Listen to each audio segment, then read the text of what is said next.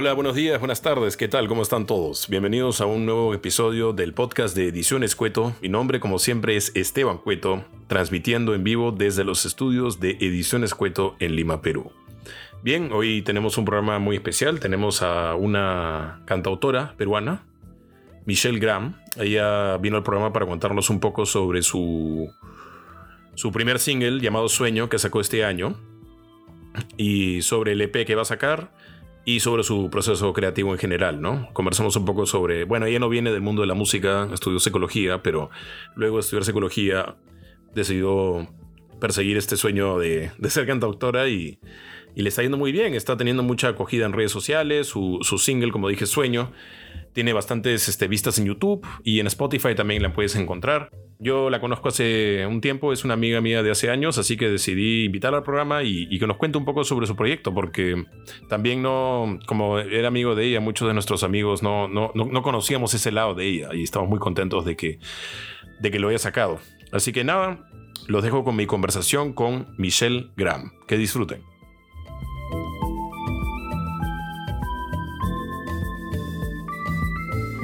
Buenos días, buenas tardes, buenas noches. Eh, bienvenidos a todos y todas a una nueva edición del podcast de Ediciones Cueto. Mi nombre, como siempre, es Esteban Cueto, transmitiendo en vivo y en directo desde los estudios de Ediciones Cueto en Lima, Perú.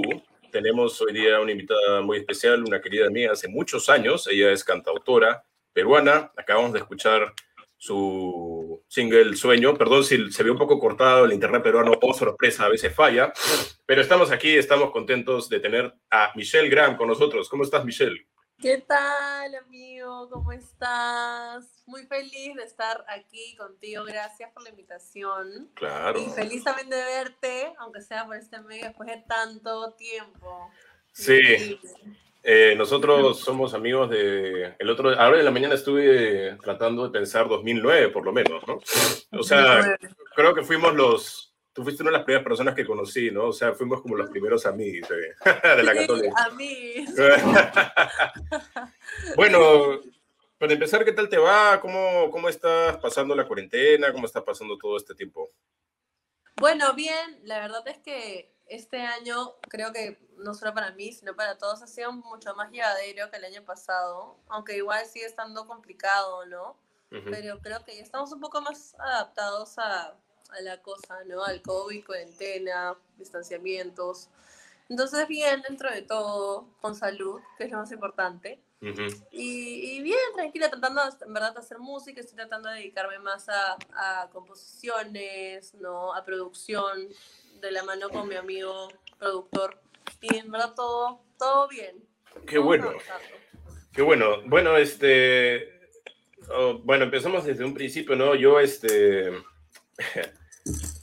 bueno, yo te conocí hace muchos años y, y, después, como el. Después de la universidad y después, cuando ya estábamos todos trabajando, sacaste, me acuerdo, un pequeño, una pequeña como grabación en audio en tus redes sociales y era tú cantando, ¿no? Y todo el mundo se quedó, wow, buenísimo, Michelle puede cantar. O sea, yo no, yo no, yo por lo menos me quedé súper sorprendido de lo bien que cantabas y lo bien que sonabas. Entonces, eh, ¿por, qué no puede, o sea, por qué no nos cuentas un poco de cómo inició tu interés en la música? Mira, en realidad, o sea, ni yo misma estoy muy segura de cómo empezó, porque a cantar, cantar fue como un proceso que simplemente se dio. Yo en realidad empecé tocando guitarra, ¿no? O sea, desde muy chiquita encontré una guitarra en mi casa, que en realidad no sabíamos muy bien de quién era. Eh, me gustó, empecé a tocar, la decoré. De hecho, si ves como mis redes, ahí vas a poder encontrar alguna que tiene un montón de colores. Alucinante. Y, y nada, me, me, empezó a gustar todo esto de la música por la guitarra, en realidad. Empecé a sacar mis primeras canciones eh, a oído. Eh, no sé si conoces esta canción de Led Zeppelin, este, Starway to Heaven. Claro. Y, y, empecé a sacar esta canción a oído hasta que dije, oye, eh, como no, no soy tan mala, ¿no? Entonces podría practicar como, como cantando y tocando a la vez. Y ahí fue cuando en verdad empecé a cantar, cantar.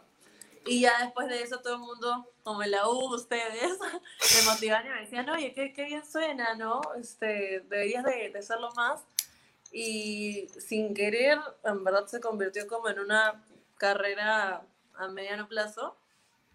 em, a, medio tiempo, más bien dicho. Y empecé a cantar como en locales, en shows, en etcétera, etcétera, etcétera. Hasta que sí, a ver si es una música propia. Y estoy súper súper contenta. Ha sido un proceso muy divertido. Claro.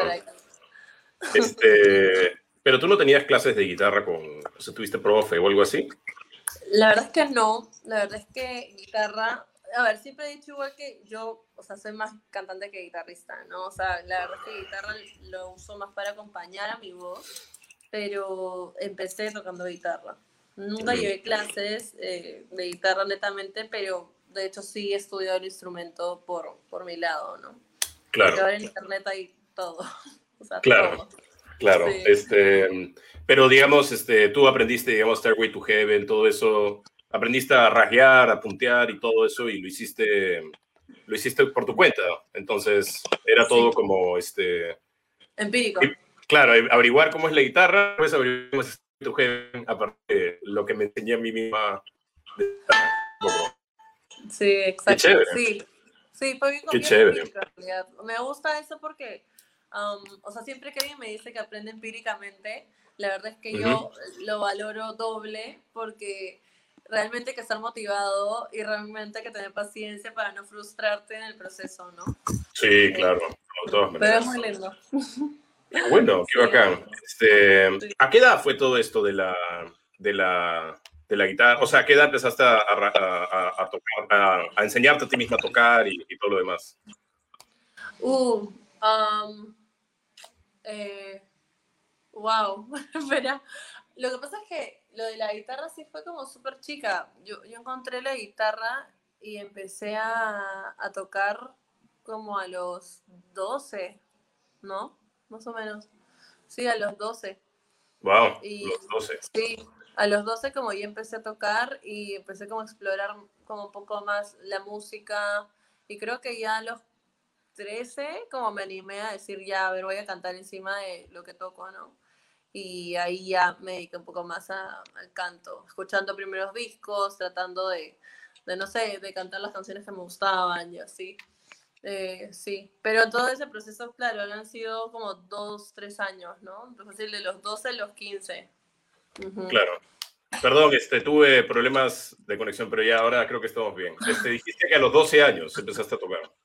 Sí, sí, a los 12 empecé como a explorar la guitarra y a los 13, casi 14, eh, ya empecé como a, a meter mi voz en, en, las canciones que tocaba y las canciones que me gustaban, ¿no?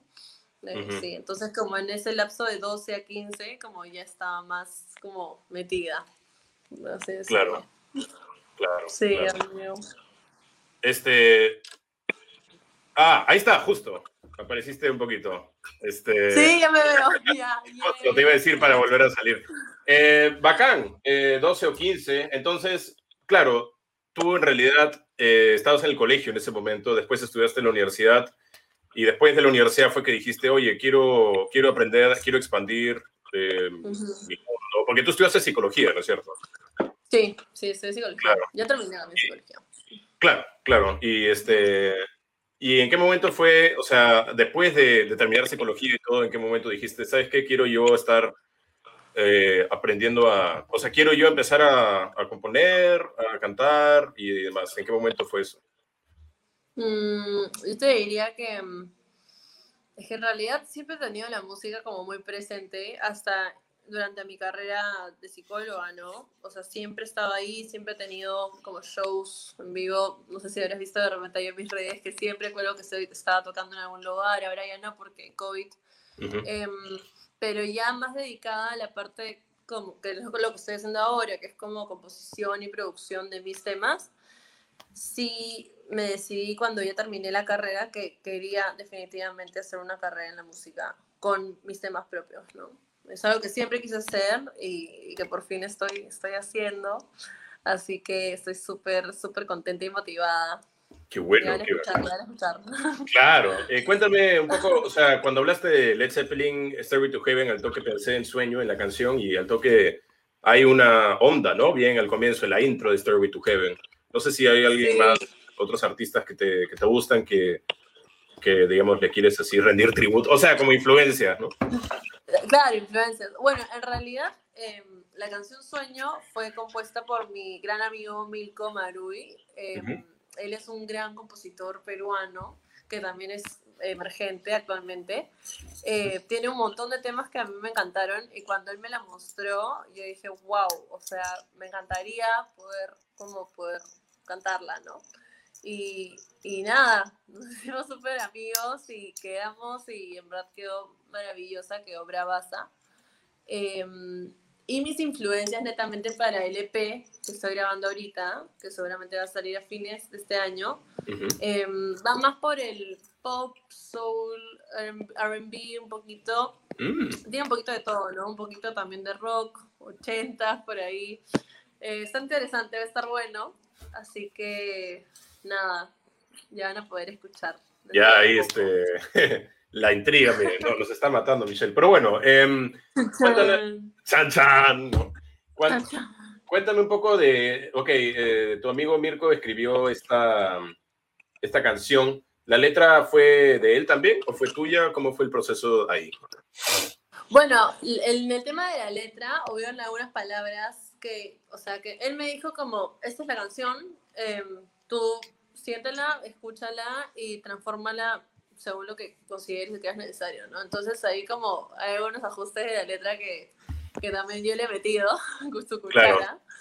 Pero, pero en realidad la composición es de él, ¿no? Él es un súper, súper compositor, la verdad es que me parece increíble el trabajo que ha hecho en Sueño y en todos sus temas, así que si pueden, vayan a escucharlo, es Milko Marui. Claro.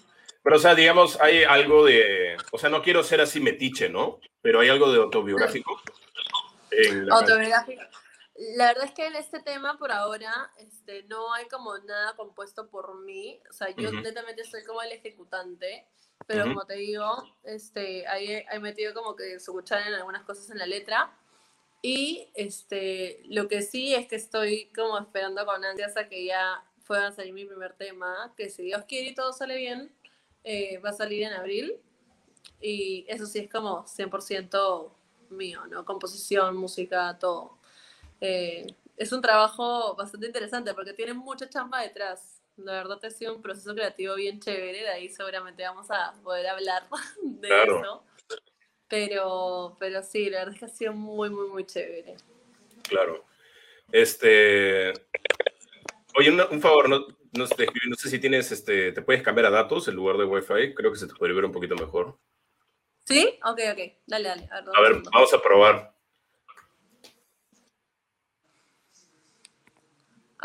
ahora, ¿qué tal?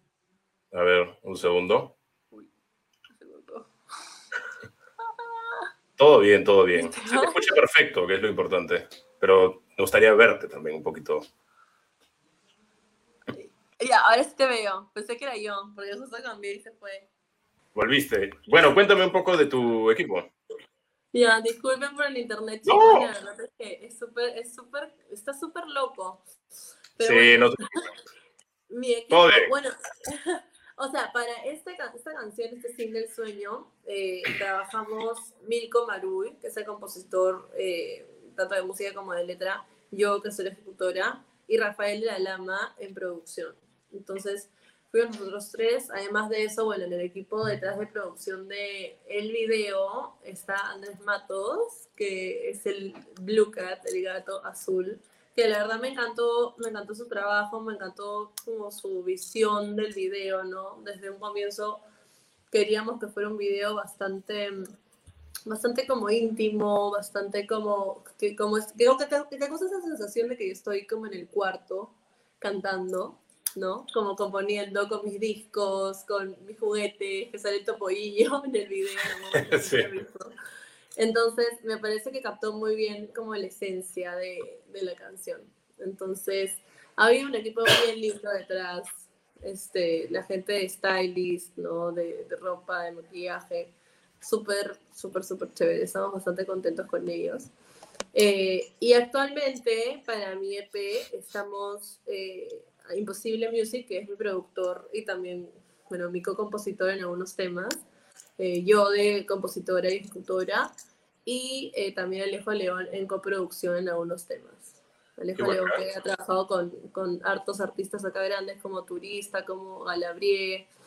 Entonces, estamos, estamos contentos, estamos emocionados, la verdad. Qué chévere, claro, es, el futuro es muy brillante, ¿no? Este, lo que me gustó con el videoclip era que, claro, yo pensé que era, estabas en tu cuarto, ¿no? Eh, cantando y era una van que habían decorado lindo en que Costa Verde, eso me pareció lo más chévere. Porque no se nota, o sea, digamos, se, con, con, el espacio al toque hay una, una jugadita y una, un, engaño, un engaño bacano. Este... y tú sabes que yo llegué a la locación y ese mismo día yo no sabía que era una van y, y llego y, y, llamo a Milko porque estoy en medio del estacionamiento de la Costa Verde y le digo, como, ¿en, dónde es, no? O sea, ¿en qué cuarto local? No, no, estoy acá. Y veo que estaba la van y estaba Claro, abrió la puerta ahí. Claro, hola. Qué buena. Este... Demasiado gracioso.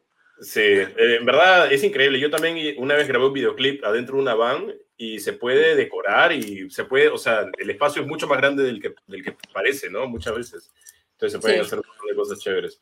Y cómo, cuéntame, ¿cómo fue? O sea, eh, tú eres ejecutora de, o sea, digamos, en este caso, no has compuesto la música ni la letra, pero digamos, eh, ¿cómo has hecho para volverla tuya? O sea, ¿cómo has hecho para que tu sea como de Michelle Graham y de nadie más? Qué buena pregunta. Mira, justo hablábamos eh, esto un montón con Milko, ¿no? Antes de que yo fuera a grabar. Y él me contó que esta canción antes la cantaba una gran amiga suya, que ahora es Leslie Show. Mm. Sí, solía cantar esta canción. Y bueno, al final, por cosas del destino, no la terminó grabando con ella. Eh, y estaba buscando una voz como un poco más dulce, de repente más suave y más sutil para ese tema que es como así, ¿no? Es bastante suave y sutil. Em, y me escuchó, me contactó y me dijo, vuelve la tuya. Entonces, en realidad, mi proceso fue básicamente escucharla, ¿no? Tratar de sentir como si fuera algo que te ha pasado a ti. Eh, tienes que tener bastante sensibilidad, ¿no? Para poder aterrizar las letras de otros a, a cosas que de repente a ti te hubieran pasado. Em, y desde un momento, en verdad, cuando me mandó la letra, a mí, no sé, me causó muchísima ternura, me dio como mucha, mucha, no sé, nostalgia. Sí, también, como acá calientito, acá en el corazón, sí. Sí, sí, aquí. ay, sí.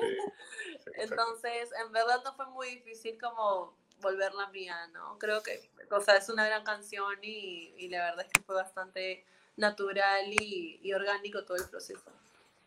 Sí, además, este, no sé, hay una frase muy, ¿no? Cuando eres niño niña, escuchas canciones de amor, te llega un poco porque no entiendes por qué, o sea, no, no parece un problema muy grande. Y, claro, no lo ves. O sea, el nivel de relaciones no es el fin del mundo que se termina una relación o empieces una relación. Pero lo ves así, ¿no? Y cuando tienes este, ya un poco más de edad, ya has salido con más gente y empiezas a darte cuenta que todas las canciones eh, tienen sentido y este, empiezas a, a, identificar con canciones que quizá eh, antes, con antes con las que no, no te identificabas. Entonces, este, yo también cuando escuché la canción, eh, al toque pensé en, en, mi vida, ¿no? Y eh, por más que lo canta una mujer, digamos que no soy mujer, pero pienso en, en mi vida y mis relaciones y, y, de todas maneras, en, esta, en este tipo de música personal siempre hay algo de, del intérprete, ¿no? O sea, de todas maneras, experiencias personales tuyas las habrás, digamos, metido de alguna forma en tu interpretación. O sea, es un poco como ser actriz, ¿no? O sea, te dan un texto y tú también lo haces tuyo, pero está el texto, pero lo... Sí, y tal cual lo que has dicho, ¿no? Porque, o sea, muchas veces a mí me pasa cuando leo letras, y también no de mis canciones, sino de otras canciones, eh, cómo es, o sea, qué loco es que hay canciones que son precisas para el momento que tú estás viviendo, ¿no? Y, mm. y, casi que sientes que son tuyas. Y a mí lo que me pasa es que esas canciones que como me marcan de alguna manera, eh, siempre las intento sacar y de alguna u otra manera no hago como la misma versión, o sea, no es que la repitas, sino que le agregas algo tú, algo tuyo, ¿no? Porque es algo que al final la canción te hace sentir a ti, que es diferente. Claro. Entonces, este, sí, es súper rico, la verdad, en verdad, es súper chévere la música, la amo. Qué chévere. Em, eso, o sea, el, el, el EP Y el videoclip, eh, me imagino que se grabaron pre-pandemia todo, ¿no? O sea, perdón, el single. Sí, todo. ¿Y este, has grabado otros temas o has estado grabando en pandemia? ¿Cómo ha sido el EP? O, ¿Cómo ha sido ese proceso? Eh, bueno, sí, el videoclip en realidad sí fue grabado eh, en plena pandemia, pero la verdad es que con muchísimos protocolos y con reducción de, o sea, mucho del aforo, ¿no? De las personas claro. Eh, entonces ahí sí tuvimos bastante cuidado. Y el EP que estamos grabando actualmente sí es todo online, gracias a mi amigo de Imposible Music, porque en verdad me ayuda un montón con ese tema. Em, estamos haciendo todo vía virtual, ¿no? Felizmente yo tengo como un, no sé si decir como estudio, pero tengo las cosas necesarias para grabar voces, instrumentos, entonces todos nos lo enviamos vía virtual y tenemos videollamadas a cada rato, entonces se está manejando súper bien, ¿no? Pero obviamente ya quiero regresar a estudios porque eso trae la sensación. No hay nada como regresar. Claro, este, y en cuanto a Milko y, los productores, digamos, también tuvieron que ver con tu interpretación del tema, o sea, en acentuar, porque mi hermano es músico y él habla mucho de cómo a veces como en ciertas, bueno, en, en cuanto a, él es más música clásica, pero también aplica para música popular, ¿no? Este, acentuar ciertas partes, de la canción o bajar eh, la intensidad. Quizá una parte la cantaba, sabía música, ¿no? Esta parte no, tranqui con esta parte, esta otra. ¿Eso eh, se dio o no? Sí, totalmente. O sea, en el momento de ya yo grabar las voces, em, bueno, obviamente yo ponía mi interpretación, pero había momentos en los que Milko de repente decía, eh, creo que de repente podría funcionar, no sé, tal cosa, ¿por qué no lo pruebas? Y lo probamos y decíamos, sí, este ¿no? Como ya, queda. Entonces, hay muchas cosas que se han ido dando y se han visto como ahí mismo en la grabación, pero siempre me he tratado de ceñir a su composición original, ¿no? Obviamente agregándole también mi, parte y lo mío. Claro. Pero sí, pero él me ayudó muchísimo, la verdad. O sea, no, no hay nada también como tener oídos afuera, ¿no? A mí me puede sonar algo súper chévere, pero también vamos a tener un feedback de afuera. Claro, ¿y cómo fue, o sea, cómo contactaste con todas estas personas? Digamos, tú estabas con tu guitarra y tu voz y a partir de ahí, ¿cómo era el contacto? Eh, yo, yo conocía a Rafael, al productor, eh, bueno, desde hace ya varios años, y él estaba grabando con Milko, estaban grabando también el EP de Milko, si no me equivoco, que me parece que ya salió. Y, y, nada, Milko estaba buscando cantantes justo para este tema porque dijo, mira, como Rafa tengo este tema y le iba a grabar Leslie Show y al final no se concretó.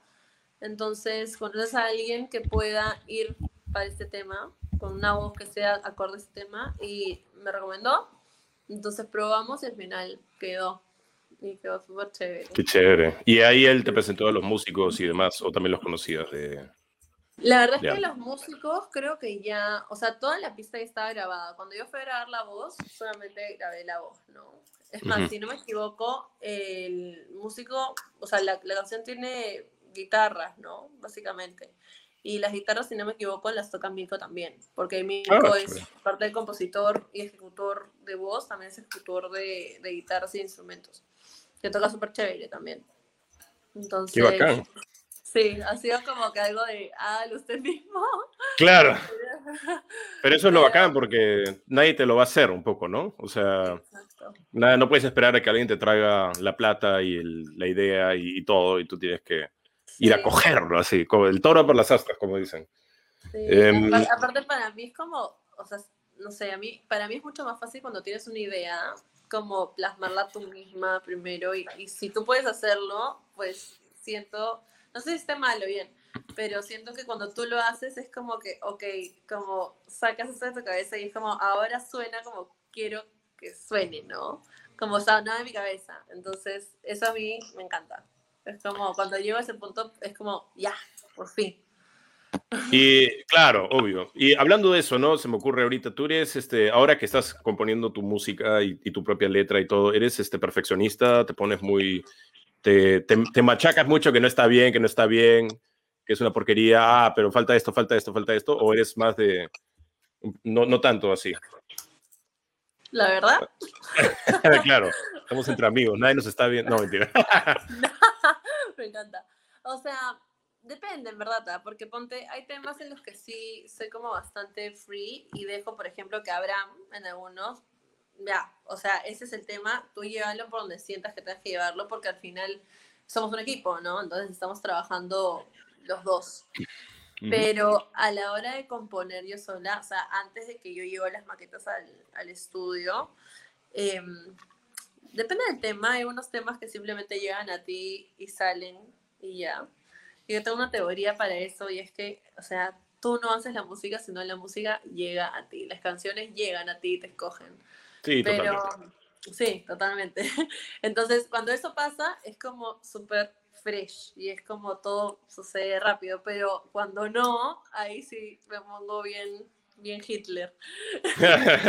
claro, o sea, con... Bien, bien perfeccionista, un poco, no tanto, pero sí regular. Y tus amigos y familiares dicen, pero se escucha bien, y tú no, está mal, está mal, le, falta esto, le falta lo otro. Ah, yo también me pasa con guiones, ¿no? O sea, eh, alguien le muestra un borrador de algo y me dicen, está bien, pero está como al 20% recién de lo que va a ser. No, pero ya está escrito, o sea, como que hay mucha...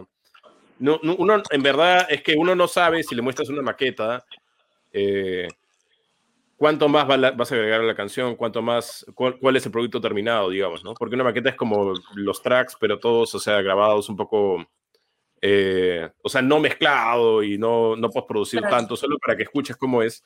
Y si escucháramos maqueta de nuestras canciones favoritas, por, no tendría nada que ver probablemente con el producto terminado, pero eh, nada, es interesante, es interesante hablar de ese tema.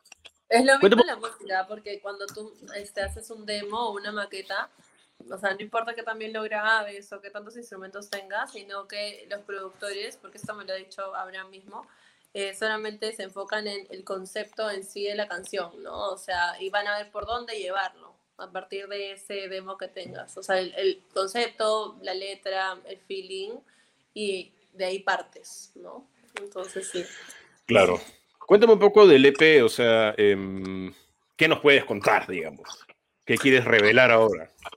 Mira, la verdad es que ha sido un proceso bastante largo porque yo empecé este EP antes del COVID y nada, pasó el COVID y el primer año como no habían shows y todo el mundo estaba asustado, no sabían qué iba a pasar. Nada, dramas. Pero bueno, este año en realidad dije ya, o sea, hay que retomar, hay que seguir avanzando porque no, no vacunas aún, no tantas. Entonces, nada, empecé a, a retomarlo con Abraham, que gracias a Dios también como tenía disponibilidad. ¿Y qué puedo contar del EP? habla de muchas cosas, o sea, a mí me encantan las canciones románticas, ¿ya? Las canciones como de amor o de desamor, pero habla de más cosas, o sea, hay un montón de temas como más reales, ¿no? De repente algunos más crudos, eh, algunos sí como de su, amor, su cariñito, su te extraño. Eh, inicialmente queríamos sacar el primer single que era como el más, em, por así decirlo, fuerte, en verano este año, pero bueno, COVID de nuevo. Entonces hemos decidido esperar un poco para poder ya empezar a lanzar todo a finales de este año, ¿no? Salvo a finales de abril, que sí quiero lanzar como un temita por ahí, para que ah, puedan irse dando una idea. Qué bacán. Sí, amigo, la verdad es que estoy súper emocionada. Ha sido un proceso largo, en verdad ha sido un proceso largo porque uno nunca deja de componer, ¿no? Nunca dejas de aprender, nunca dejas de, conocer nuevas cosas. Y, y, la verdad es que para mí ha sido un proceso largo, pero, pero bonito. Ha sido muy bonito poder también, como, es un autodescubrimiento, ¿no? Que tienes claro. también. Y, claro, y ahorita se está como mezclando, está como en las etapas finales el EP. ¿Se ¿Perdón? digamos, en la, el EP se está mezclando, ya grabaste, estás este, todavía editando. Sí, sí, sí. O sea, bueno, ya tenemos cuatro terminadas. va a ser un EP más o menos siete canciones. Ahí hay un dato curioso.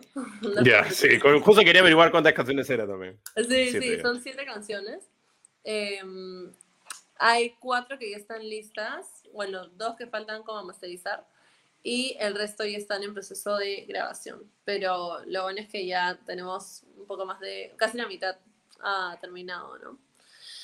Terminada. Así bacán. Este... Estoy emocionada. Yo quiero que salga, quiero que escuchen todos. Pero soy muy, soy muy paciente, en verdad. O sea, ¿Sí? y, es como que por, o sea, por mí ya voy sacando todo, pero en verdad es mejor esperar, tener todo listo y ya después, nada, sacarlo tranquila, ¿no? sí, además, este, una de las pocas cosas positivas de, de, esta época que estamos viviendo es este que no es que mañana vamos a presentarnos en o sea, no es, que, no es, que tienes que escribirlo para el show o, para la grabación, que es la otra semana, o sea, tienes un tiempo y ya cuando se pueda salir y, podemos vernos, este, ahí ya puedes sacar todo, ya puedes tener un plan, digamos, o, o, ir a la loca y sacarlo. O sea, yo siento que cuando acabe todo esto, yo siempre siento, ¿no, Michelle? Cuando acabe, cuando ya todos estemos vacunados y nos demos besos y abrazos, este, va a salir un montón de pelis, un montón de música, un montón de videojuegos, un montón de series, todo al mismo tiempo, ¿no? Como que la gente va a estar conciertos y partidos de fútbol y etcétera, todo va a estar lleno. todo va a estar lleno, pero todos los días. Yo también estaba pensando en eso, o sea, ¿cómo va a ser Spotify después de la pandemia? Va a estar pero repleto de música nueva, de artistas nuevos. Ahora ya hay un montón de artistas nuevos, por ejemplo, que, que estoy impactada, ¿no? Porque hace unos, que Cinco años no había tanto, no había tanta variedad y tantos nuevos por mes. Yo sí soy bien viciosa de escuchar nueva música, entonces estoy en Spotify curioseando todo el día. Em, y sí, o sea, de hecho tiene que ver mucho la pandemia porque tienes mucho espacio libre para crear, cosa que puede ser buena y también puede ser no tan buena, ¿no? Porque también te quedas pensando en mil cosas. Pero sí, pero sí o sea, hay, hay mucho, hay mucho por saber escuchar, por conocer. Así que... ¿Qué música estás escuchando ahora? ¿Qué es lo que tienes ahí en repetición? Como, la, como dicen on repeat, ¿no? La música que te, que te encanta. Mira, ahora mismo estoy viciosa, más tengo acá mi laptop, así que voy a entrar. Ah, ya, muy bien. Estoy viciosa con el disco de Cali Uchis, porque salió esa canción Telepatía. sí. Eh, su disco es una cosa maravillosa, es un viaje.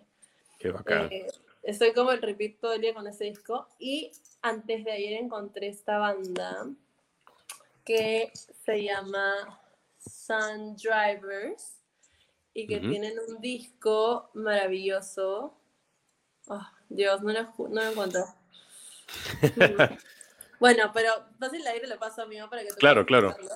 Sí, sí. Eh, y también, o sea, en realidad es música como no de repente tan popular, no sé, pero como te digo, estoy ahí curioseando y me salen relacionados y escucho y escucho y escucho. ¡Ah! ¡Hola, Ramón! ¡Ay! A ver, muéstranos por favor, es obligatorio. ¡Ay, qué lindo! ¡Me muero!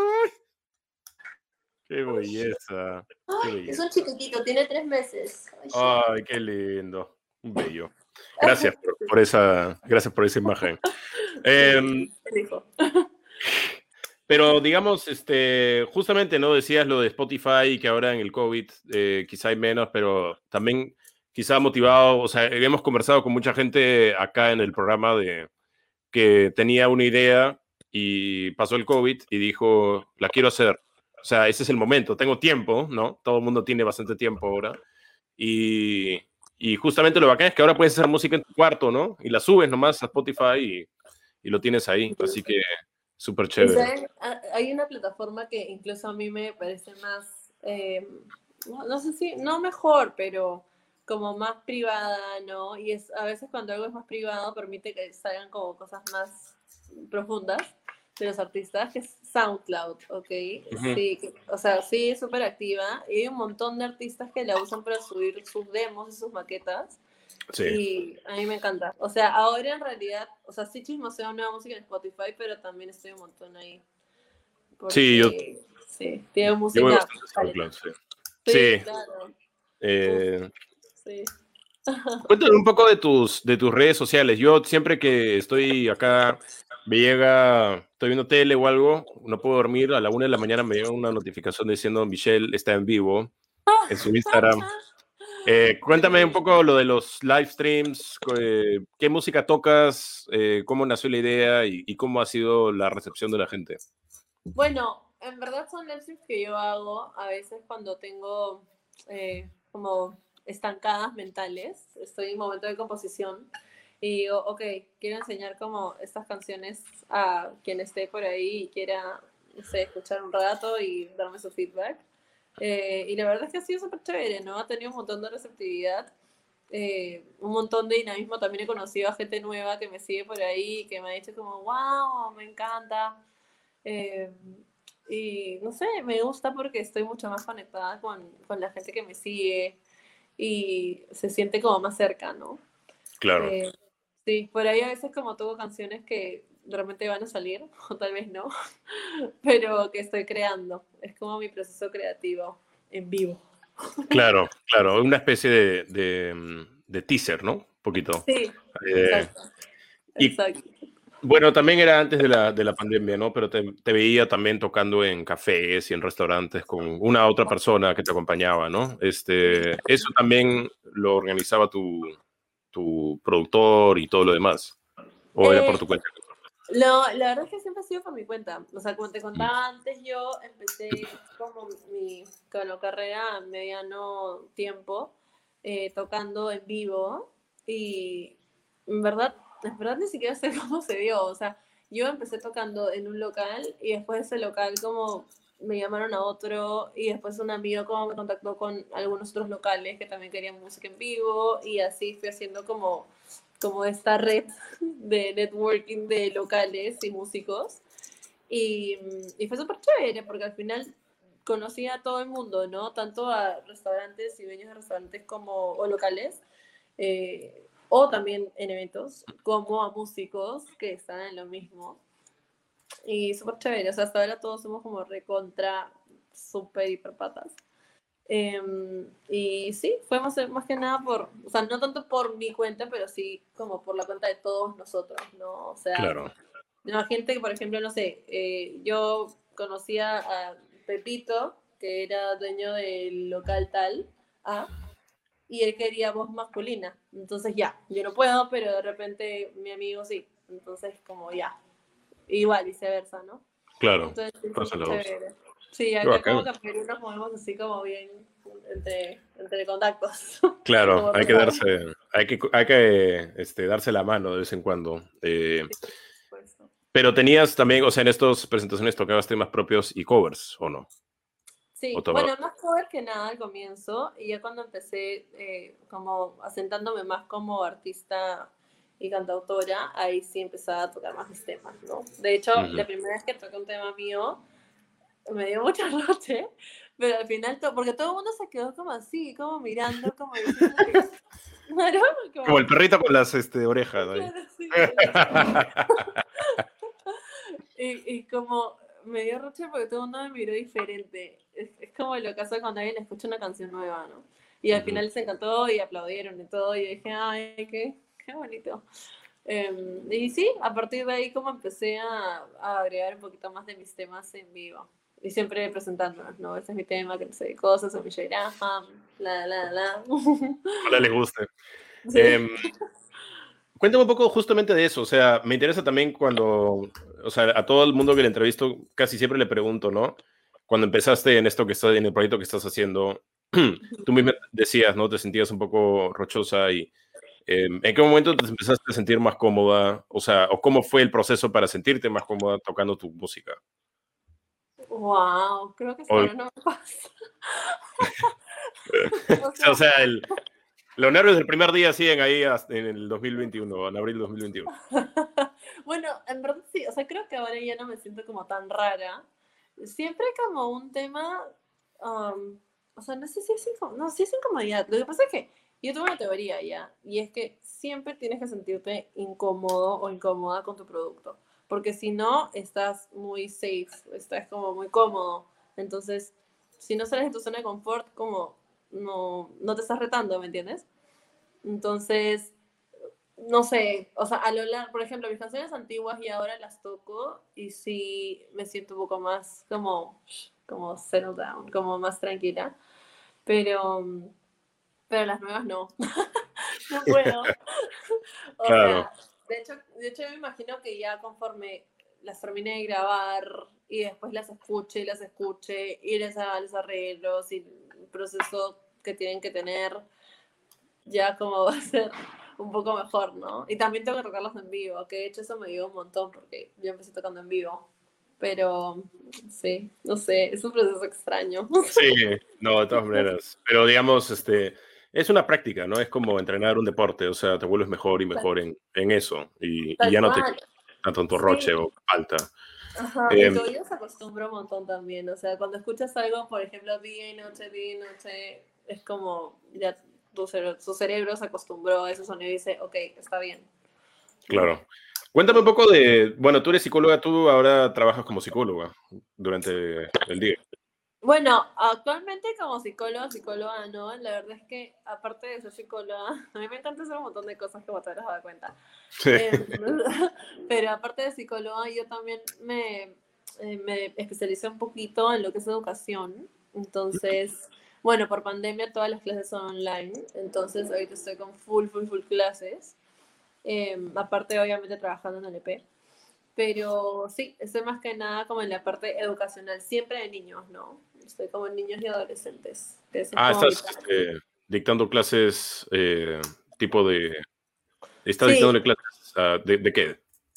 clases de, en realidad, de, desde inglés, alemán, que son como más idiomas, eh, este, hasta guitarra, canto, que me ha sorprendido la cantidad de niños y adolescentes que están interesados en instrumentos ahora con la pandemia. De verdad que me encanta.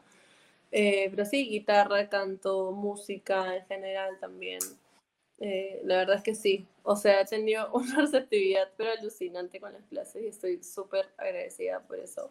Porque también han sido tiempos complicados para los músicos. Uf. Pero felizmente ya todo está como poco a poco eh, estableciéndose un poquito más, ¿no? Sí. Claro, sientes que, o sea, quizás no tiene nada que ver, pero sientes que la carrera de psicóloga y tu formación como psicóloga y como educadora influye en tu música de alguna forma.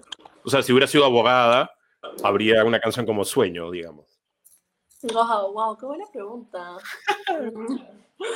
me has hecho pensar. Um, es que yo creo que sí, porque al final, como mi carrera influye en quién soy yo, y definitivamente si hubiera estudiado ingeniería, tal vez escribiría sobre otras cosas. Claro. Tal vez sobre, no sé, matemática o algo así. Claro. Mi amor por ti es este matemático, una del ABC, ¿no? Del ABC, la matemática. claro, una boda así. Sí, sí, la verdad es que sí, creo que sí. O sea, igual yo siempre he dicho que mi carrera me ha ayudado mucho a ser como un poquito más abierta de mente, ¿no? Entonces, eso creo que me ayuda mucho también a poder no solamente escribir sobre cosas que me pasan a mí, sino que en el EP también hablo de historias que tal vez eh, le puedan pasar a cualquiera, no necesariamente me han pasado a mí, pero que puedan conectar con algo que le haya pasado a alguien, o que yo sé que le ha pasado a alguien, ¿no? Em, entonces, por ejemplo, hay una historia, esta todavía no se en el EP, porque es una canción que como todo. O sea, tengo mil notas de voz en mi celular, para ser honesta, y es como sigo siempre definiendo cuáles son las que van a ir, las que no, todo el tiempo. Y hay una que me encanta porque es eh, la historia de la amiga de mi mejor amiga y me contaba cómo es que conoció a su, bueno, este esposo que era el amor de su vida y cuando me contó yo dije, ah, eso como demasiado lindo, como tengo que escribir de esto. Entonces, cosas así, ¿no? Que van saliendo como de la nada. Claro. Pero, igual... Eso es rico, creo. Sí, igual yo creo que ser psicóloga, eh, la psicología, digamos, le puede dar a uno cierta sensibilidad porque uno comprende más, digamos, todo por lo que pasa en las personas a nivel mental, o sea, todo lo que te pasa en la vida, reacción mental a donde mm. vas en tu mente, y después eso, digamos, te podría dar más pie a que lo puedas plasmar en una obra de arte, ¿no? O sea, muchos psicólogos yo creo que son artistas, em, por lo menos así. Sí, y tienen un proyecto así a, la par con, de, costado con su, con su carrera. Pero también es interesante lo de la educación, porque también, o sea, ¿te gustaría, por ejemplo, hacer música para niños o eh, música para, de, o sea, para aprender jugando, ese tipo de cosas? Me encantaría. Claro. Es que, es que yo, aparte de tener como mi, ¿cómo digo? Como mi personalidad así de Michelle la artista, también soy Miss Michelle. Entonces, Oh, claro, oh, claro. entonces me, me encanta, me encanta después estar con niños, trabajar con ellos. Eso me mate de risa. Yo me mato de risa en mis clases y ellos también. Entonces, eh, me encantaría, sí, así como la Miss Rosy, ¿no has escuchado? No, no he escuchado. Ya, la Miss Rosy, o sea, igual que yo, o sea, era una Miss a la que le gustaba cantar y cantaba lindo y todo el mundo le decía, ay, pero tienes que hacer algo. Y sacó su disco de músicas y canciones para niños y se hizo famosa. O sea, es, es, es una celebridad en los nidos. Pero Wow. te recomiendo que vayas a escuchar a la Miss Eh. Voy a, voy a escuchar, voy a escuchar a todas maneras. Em, entonces, ¿cuál es? O sea, esto es lo que se- me da risa. Siempre pregunto esto, pero todo el mundo como, ¿cuáles son tus últimos proyectos? Y todo el mundo dice, bueno, cuando acabe la pandemia voy a hacer esto. Pero digamos, hab- hablando, cuando acabe la pandemia, digamos, ¿cuáles son tus siguientes proyectos? Así como una plantilla, ¿no? Respuesta Claro. Cuando acabe la pandemia. Llena este- yo, Claro, yo lleno el espacio, yo con DNA y tal, me comprometo a hacer esto. Mucho, sí, es que es real esto. Pero bueno, felizmente eh, yo ya estoy trabajando en este P que en realidad va a ser una chamba a mediano plazo hasta que acabe la pandemia, hasta. Tal Claro, o sea, cuando acaba, a me- o sea, a partir de ahí empezamos a contar, no te preocupes. Ah, ya, cuando acaba. Ah, cuando Claro, ahí a partir de ahí empezamos a contar ahí. No, mentira, o sea, digamos que, claro. Ah, claro, o sea, sí, bueno, cuando acabe la pandemia yo, o sea, Yo. yo, creo que voy, a, que, que voy a volver a los shows, o sea, pero ya con todo, eh, porque es algo que me encanta hacer, es algo que siempre he hecho y, que extraño un montón, la verdad, estar en vivo. No hay nada como estar en vivo cantando, ¿no? Con la gente ahí mirándote y sin coronavirus. Em, Sí, claro. y nada, en realidad creo que seguir como produciendo y grabando mis temas porque este, estos dos años, como habíamos dicho hace un toque, me ha servido como un, pero así, blow mental de creación, de composición, de inspiración, en un montón de cosas para poder seguir sacando música. Entonces, yo creo que definitivamente se va a venir un segundo EP. Eh, no sé si tan pronto, pero definitivamente sí, próximamente, tal vez para el próximo año. Así Y este EP dijiste en abril quizá un single, pero a fin de año quizá lo podemos esperar. Este, el Sí. que estás trabajando ahora. Bien. Sí. Este. ¿Y te gustaría hacer otro tipo de música? O sea, en el sentido de pop, RB, ¿no? Tú dijiste que esto, este EP tiene mucha influencia. ¿Te ves eh, saliendo un poco de eso y haciendo otros géneros también? Hmm, qué buena pregunta. Sabes que siempre he tenido como este, o sea, no sé si respondo la pregunta, pero igual lo voy a decir, eh, que siempre he tenido como este goal de hacer como un disco de covers, pero en bossa. O sea, como que Mm. bossa lounge, y como me encanta, como de música sí. de todos los tipos, ¿no? De repente como que esté súper de moda, o de repente canciones antiguas, pero en bossa. Porque yo hace tiempo, eh, ¿por qué me inspiré en esto? Porque hace tiempo yo tenía una banda con la que tocábamos en Jarro Café cuando todavía era como wow, Jarro Café. Em, acá de covers de rock antiguo de los 70s y 80s, pero en bossa, ponte Deep Purple en bossa, eh, o no sé, Wow. Oasis, etcétera. Entonces me pareció chévere el concepto y siempre dije, "Mm, lo voy a hacer. Pero eso está como que en mis planes eh, a futuros, tal vez mediano plazo. Me encantaría, me encantaría. Pero ustedes arreglaban, tú misma arreglabas los temas en bossa, o sea, los, los convertías, digamos, en bossa. Sí, sí, sí. Bueno, los convertimos Chévere. entre eh, todos, ¿no? Básicamente Claro. yo y el baterista éramos los que más ahí metíamos mano. Pero, pero sí, todos como ayudaban un montón. Aparte que igual ten- o sea, teníamos en ese momento en esa banda unos músicos que son súper top. em. Y que también nos ayudan un montón, ¿no? Entonces, sí, fue súper, fue súper, súper chévere. Me has hecho acordar, así que sí, vez haga algo ahí. Claro. Este.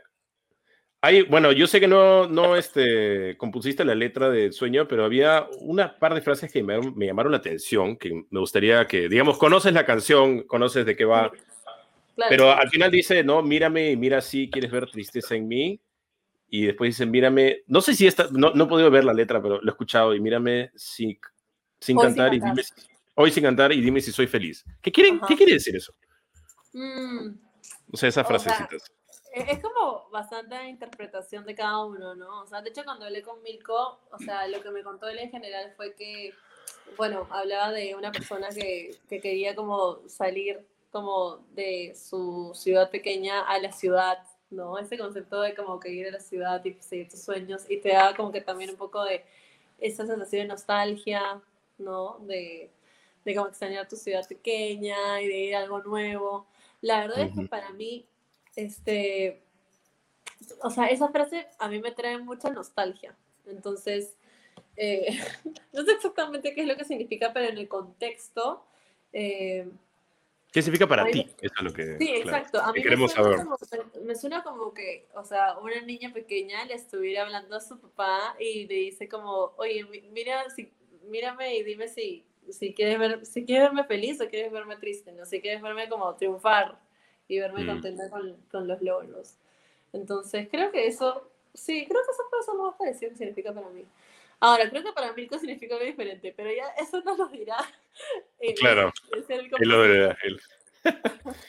bueno, Michelle, este, quisiera terminar, bueno, yo siempre termino estas entrevistas preguntándole a la gente si alguien más está en tu posición, es decir, si hay una chica o un chico que quiere cantar, quiere sacar su música, ¿qué consejo le darías? ¿no? Y en tu caso, alguien como tú, imagínate una chica, tú hace como cuatro o cinco años, ¿no? O un chico que quiere sacar música y, todo, ¿qué consejo le darías a esa persona? Um, le diría que, que se lance nomás. lánzate, lánzate sin miedo y haz lo que sientas aquí, porque aquí nunca se equivoca. Y trata de no guiarte mucho también por, por lo que creas que la gente espera, porque al final la gente nunca está segura de qué es lo que espera, ¿no? Entonces solamente te queda, no sé, cumplir con contigo mismo y ser honesto. Ser honesto es muy importante también. Sí, ser honesto con tu arte. Está bien. Eso, eso está genial. Bueno, Michelle, eh, muchas gracias por, este, por estar acá con nosotros, pasar la mañana de Viernes Santo con nosotros en Ediciones Cueto. Por favor, eh, cuéntanos dónde te podemos encontrar en redes, en YouTube, Spotify, etcétera. Aprovecha tu cherry. Ah, bueno, chicos, le mando mi cherry. Este, pueden buscarme en Instagram como Michelle Graham Music y en realidad en todas las plataformas igual, en Spotify, en Twitter, en Facebook, en YouTube como Michelle Graham Music. Y por ahí voy a estar también soltando algunos de repente videitos, algunos covers, cosas que se vienen, así que estén súper, súper atentos. Bueno, ahí estaremos este, con los audífonos puestos. Eh, y ojalá te, ojalá, bueno, nos podamos ver cuando se acabe todo esto y te voy a ver tocar y te tiro florecitas. Te tiro rosas, te doy el ramo de rosas ese al final, el ramo de rosas ahí. Claro, o los tiro nomás ahí, los tiro nomás ahí. Todos juntos, ¿no? Todos juntos. Claro, tiramos todos uno, el público uno nomás y, y caen así. Y tú estás en la ducha ahí de rosa, ¿eh? Claro, y grabamos en cámara lenta, ¿eh?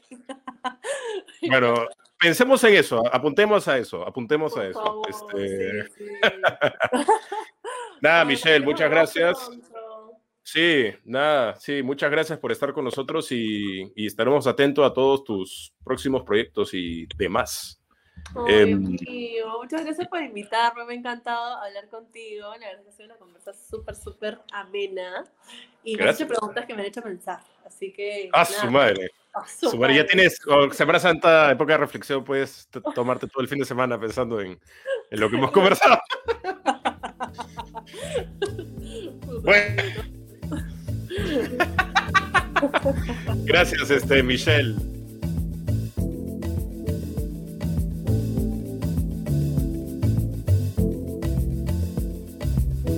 Bien, y esa fue mi conversación con Michelle Graham. Muy, muy interesante conocer un poco más el lado musical de su vida. Como les decía al comienzo, nos conocemos hace años por la universidad, pero no, yo no, yo no, yo no sabía de, este, de, esta, de, esta faceta de Michelle. De la nada empezó a subir música y me gustó bastante. Y nada, a partir de ahí ha, hecho grandes cosas y, y, se vienen cosas mucho mejores. Así que muchas gracias a ustedes por, por escucharnos. Muchas gracias a Michelle por estar en el programa. Y bueno, este fue el final de temporada. Este fue el último capítulo de la primera temporada de, de episodios aquí en el podcast de Ediciones Cueto. Vamos a tomarnos un descanso y se vienen cosas bastante, bastante buenas, más o menos para mitad de año. Así que para mitad de año pueden esperar mucho más contenido y alguna que otra sorpresa más. Te invito a seguirnos en nuestro Facebook como Ediciones Cueto y en nuestro Instagram como Ediciones Cueto. Estamos igual en los dos para que te enteres de las novedades que habrán y para que te enteres de las fechas de próximos cursos. Mi nombre es Esteban Cueto, te deseo lo mejor y nos vemos en la segunda temporada del podcast de Ediciones Cueto. Hasta luego.